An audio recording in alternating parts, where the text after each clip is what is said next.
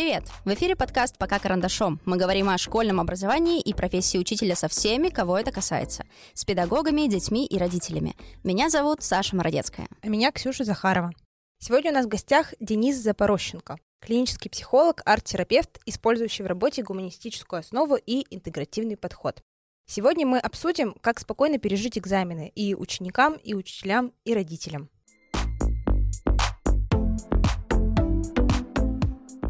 Денис, привет. Спасибо, что согласился к нам прийти. Расскажи подробнее о том, где ты работаешь, чем ты занимаешься, чтобы наши слушатели это тоже узнали. Привет, очень рад здесь находиться. Для меня это такой новый интересный опыт. Я, как Ксюша уже заметила, клинический психолог, поэтому вся моя профессиональная сфера связана именно с психологией, также арт-терапией. Я работаю в Сертоловской больнице в отделении спортивной медицины, там работаю со спортсменами, а также работаю как частно практикующий специалист, в том числе и как арт-терапевт. Как мы уже сказали, наша тема сегодня — это экзамены, экзамены со всех сторон, от учителей, родителей, естественно, учеников. И Давайте сначала немножечко разберемся, что такое стресс, чем он отличается от волнения, может ли стресс быть хорошим фактором, влияющим на психику и поведение человека, или это всегда что-то, содержащее какой-то негативный окрас? Можно начать обсуждение с таких э, двух концептуально значимых сторон. Это человек, который находится в состоянии стресса, да, какого-то, пока мы не знаем какого, и ситуация, которая влияет на этого человека. В принципе, вот такая диада, она характерна во всех случаях. И если говорить конкретно про стресс, то здесь еще Ганс Селье говорил о стрессе как о состоянии человека, которое влечет за собой процесс адаптации. Ну, то есть стресс обычно это не что-то плохое, это то, что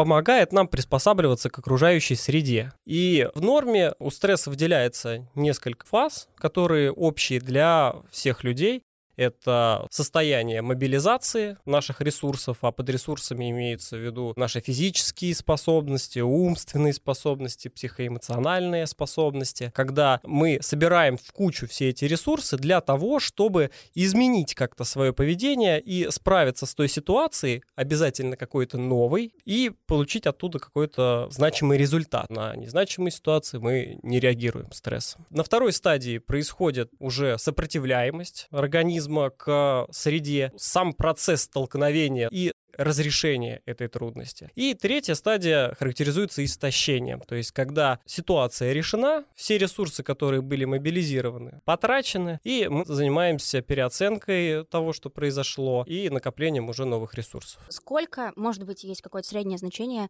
периода восстановления, что ли, снова мобилизации этих ресурсов? Э, это очень такой индивидуальный вопрос. В целом у человека все ресурсы ограничены. Мы не можем полететь, если у нас нет крыльев. У кого-то этих ресурсов больше, у кого-то этих ресурсов меньше. В частности, от этого зависит, что будет происходить на третьей стадии истощения и не перейдет ли эта ситуация уже из состояния стресса состоянии дистресса. Собственно, здесь уже новое такое, да, слово звучит, дистресс. Хочется немножечко пояснений. Да, потому что мы привыкли оценивать стресс как нечто негативное, хотя, по сути, это то, что помогает нам приспосабливаться к окружающей среде, а дистресс — это то состояние, которое возникает, когда проблема не разрешена, и все те ресурсы, которые мы потратили, грубо говоря, ощущаются как потраченные впустую. Там уже начинаются состояния декомпенсации. Это то, что считают негативным стрессом в бытовом плане. Это как раз то, что мы, допустим, заедаем, кто-то запивает. Именно так, да. Вот когда говорили про компенсацию, я вспомнила, когда училась в университете, мой любимый научный руководитель все время говорила, мы с ней обсуждали то, что очень грустно после защиты, хотя ты вроде бы все сдал,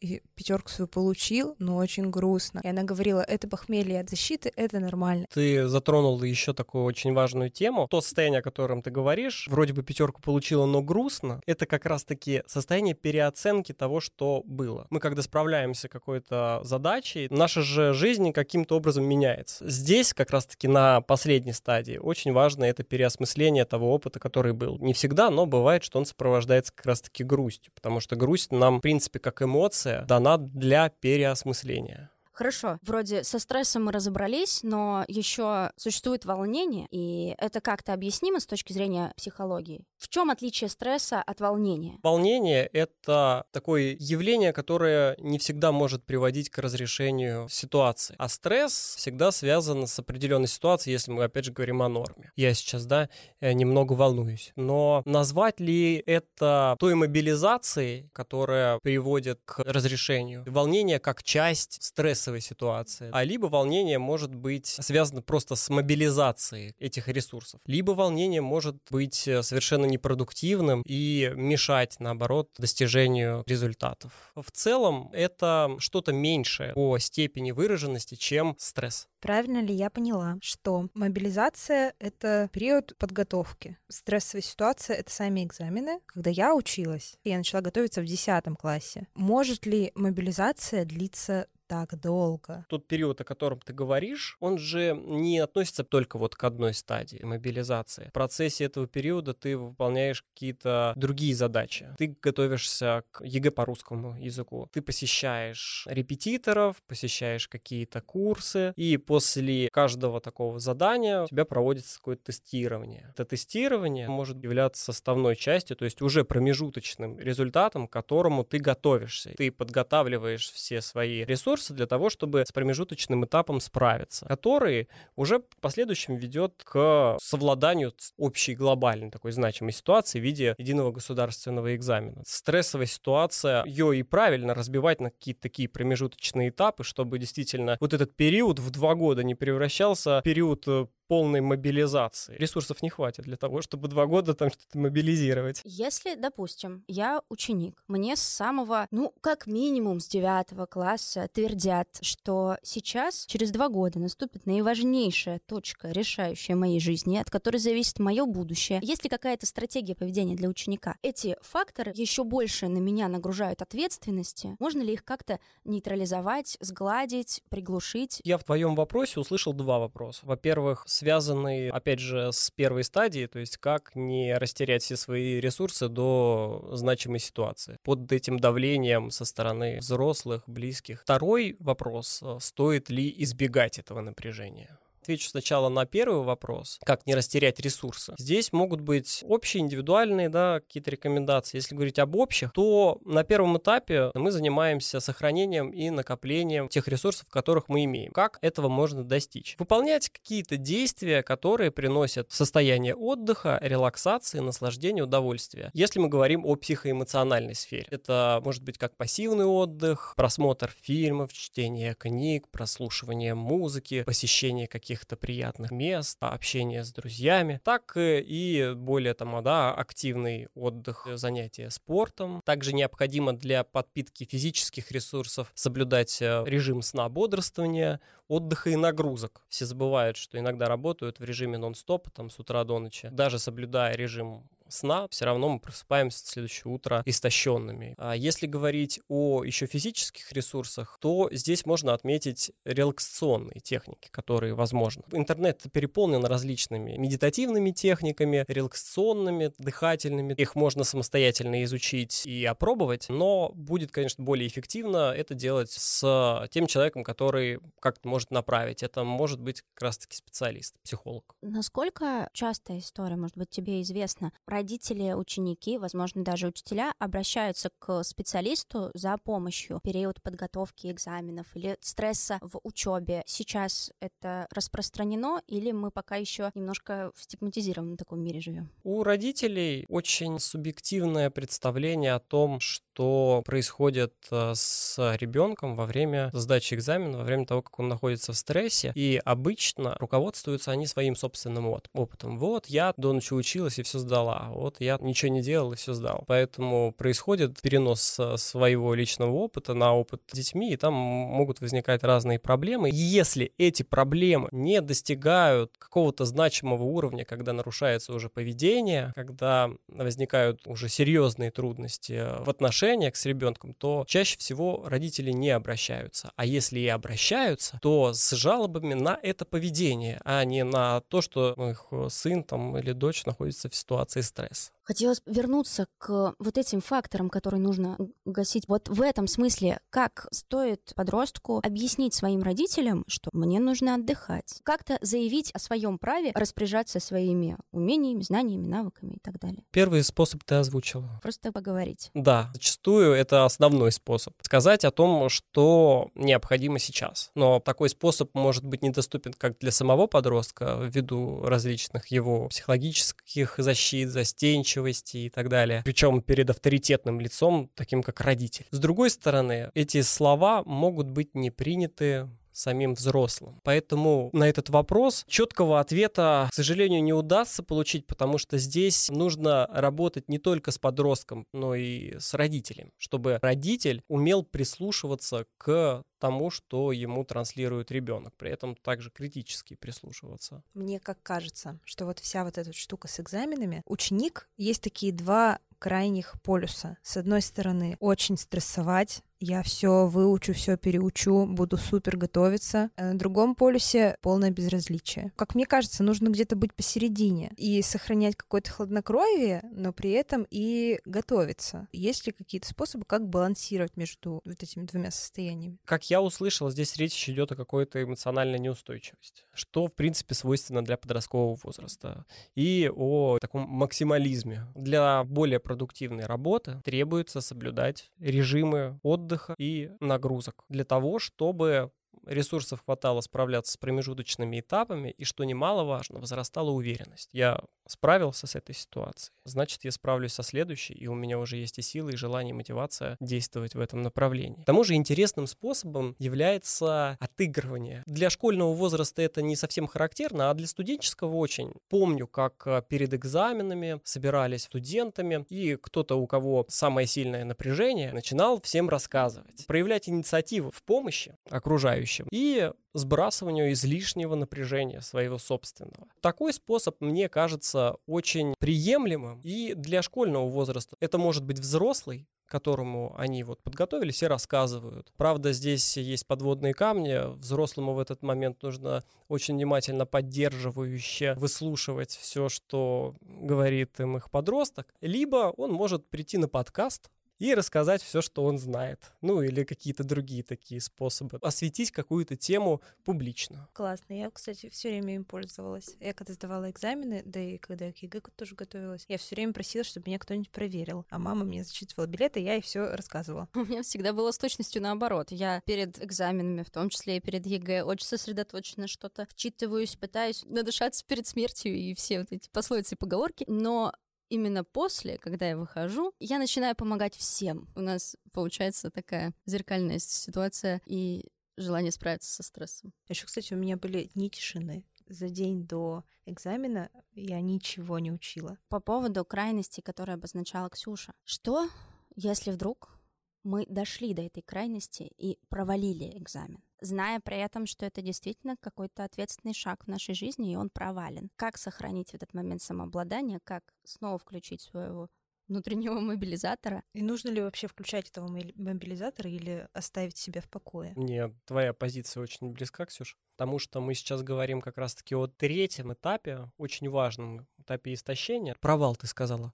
Провал — это же вообще очень субъективная такая оценка опыту. Ксюша, ты говорила, когда вот получила пятерку и расстроилась. Ты вот что в этот момент ощущала? Провал? Нет, опустошение. Но было как-то неприятно. Ну да, как бы вроде бы пятерка, и лежали без сил, и почему так? Мы же справились. Ну, а теперь можно представить ту ситуацию, в которой ты не сдал. И что тогда в этой ситуации? Наверное, некоторые будут ощущать себя действительно неудачниками, а в этот момент другие будут оценивать это как, слушай, ну что-то-то у меня там получилось, и это был такой классный опыт. Это был опыт, который позволит мне в дальнейшем не совершать таких ошибок. И это уже позитивная переоценка того опыта, который был. Поэтому на этом этапе важно остановиться и не продолжать мобилизировать какие-то ресурсы, которых у тебя уже нет. Потому что тем самым ты загонишь себя в еще большую яму. И, к сожалению, такая переоценка, она не всегда может проводиться индивидуально. Если эта ситуация проживается как провал, то эмоциональное состояние, будучи уже истощенным, не всегда позволит выделить ресурсы. Необходимо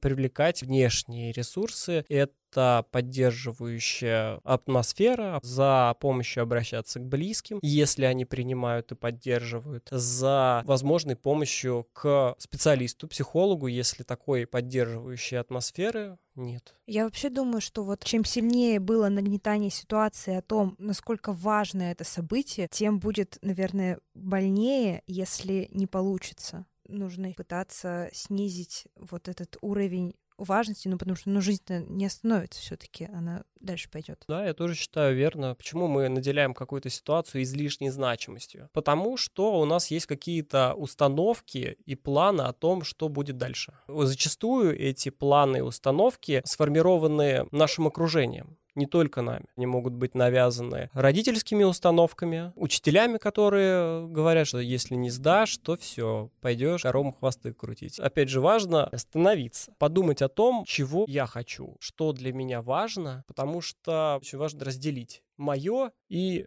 чужое. Может ли помочь в такой ситуации продумывание там, плана Б, С, или это скорее только усугубляет ситуацию и нагнетает ответственность? Планирование — вещь хорошая, но очень субъективная. В своей пристрастности можно запланироваться так, что потом не вылезти из этой ямы и всех планов, которые ты напланировал. Если ты планируешь какую-то ситуацию, тебе необходимо продумать и действия, которые ты будешь выполнять. И, конечно же, было бы неплохо иметь два плана. И при этом, чтобы один был очень плохой. Ну вот самое плохое, что может случиться. Это действительно помогает снизить излишнее напряжение, которое есть. И самый лучший план. Можно еще средний проработать. Чтобы в целом, если ты попал в одно из этих направлений, ты мог контролировать эту ситуацию. Мы разобрались с учениками, а теперь подступаемся к учителям, как к другой части образовательного процесса. К людям, которые тоже сталкиваются с экзаменами, но уже с другой стороны. И здесь уже, нам кажется, роль играет не только стресс, но и ответственность. Может ли учитель, как в случае с учеником, когда мы разговаривали, как-то сглаживать эти углы, противостоять возникновению чувства гиперответственности? Учитель — это уже сформированная личность. Это взрослый человек, который обладает своей ответственностью за принятие решения. Если ему кто-то навязывает те решения, которые противоречат его ценностям, он может легко от них отказаться. Правда, какими жертвами? Как противостоять давлению со стороны родителей, а быть честным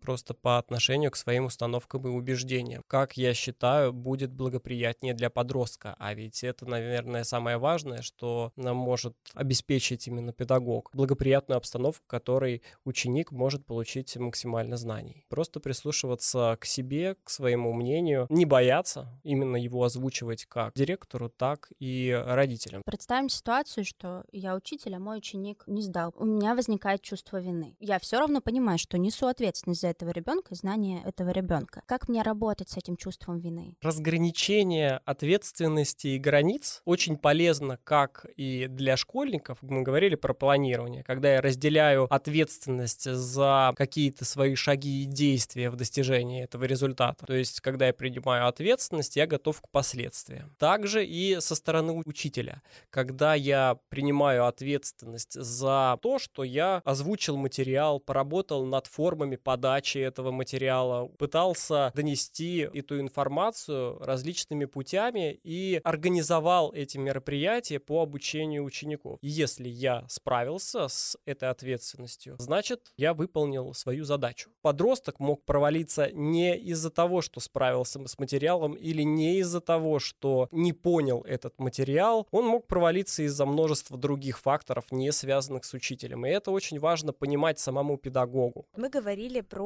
учеников, которые супер ответственные, и вот они очень стрессуют из-за того, что могут не сдать. А есть же другой тип учеников, которым, ну вот, все равно. Как бы я понимаю, что учитель не может переделать другого человека, но все равно учитель же несет ответственность за то, как его ученики сдадут, и как-то, ну, жалко этого ребенка. Нужно оставить этого ребенка в покое, дать ему его ответственность или вмешаться. Сама формулировка этого вопроса включает в себя такую глобальную проблему. Оценки личности учащегося. Когда я говорю о ком-то, что ну вот он разгильдяй, плохо учится, и я ничего не могу с этим сделать. Такая установка уже сама по себе стигматизирует этого школьника. Причем, если у подростка, соответственно, нет никаких патологических проблем, то в целом все его поведение до 12-14 лет точно обусловлено окружающей средой, в которой он находится. И проявление такого поведения, пропуском занятий, недостаточно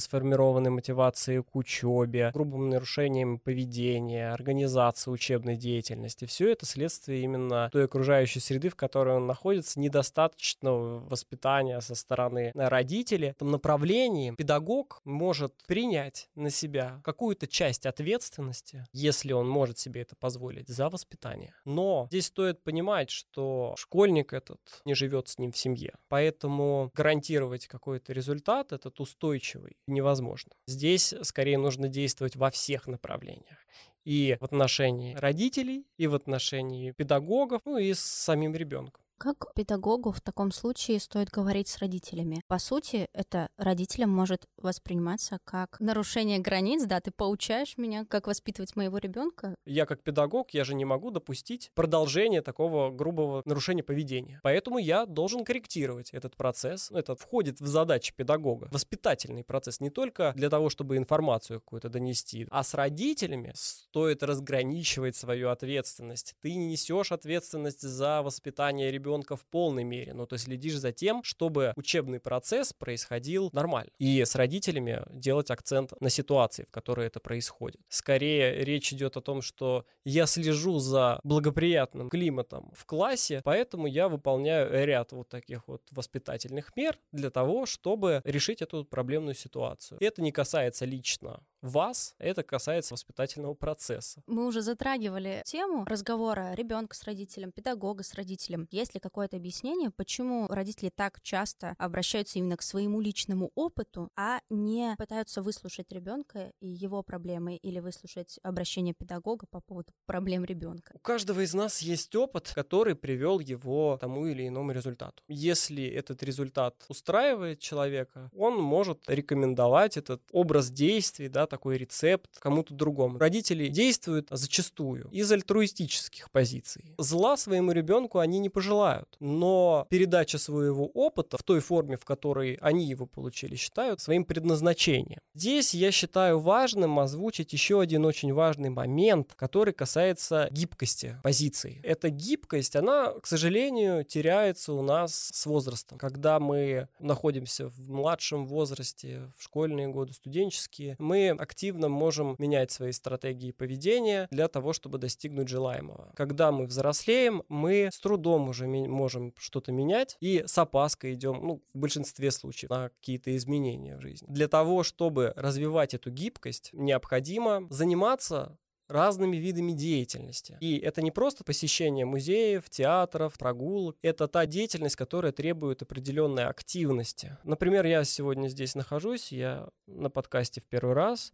Для меня это какой-то новый вид деятельности. И я как-то подстраиваюсь под ситуацию, чтобы изменить какие-то схемы, стратегии своего поведения, приобретая какой-то новый опыт. Таким образом, тренирую свою гибкость. В противопоставлении гибкости существует ригидность. Личностная и мыслительная. В сочетании факторов из из-за недостатка гибкости и наличием того опыта, который является в глазах собственных родителей безусловным, не требующим опровержения. И происходит навязывание такого опыта, в том числе и ожиданий, только исключительно из альтруистических позиций. Правильно ли я понимаю, что таким советом родителям в этом случае может послужить, чтобы они вспоминали себя в этом возрасте, свое поведение именно в этом возрасте, а не в целом свой жизненный опыт экстраполировали на ребенка. Ну вот они и вспоминают свой опыт и экстраполируют его на ребенка. Я имею в виду вспоминать для того, чтобы сравнить, что в целом они были разными людьми. Да, Каждому из них было 16. Возможно, они в эти 16 жили в одном городе и, возможно, даже ходили в одну и ту же школу. Но та среда, в которой они находились, была совершенно разной. И, соответственно, действовали и жили они по-разному. Я думаю, в этом ключе происходят все конфликты. К примеру, ребенок обычно говорит такие слова, когда взрослый начинает, вот у меня там в моем возрасте, мы там т т т т т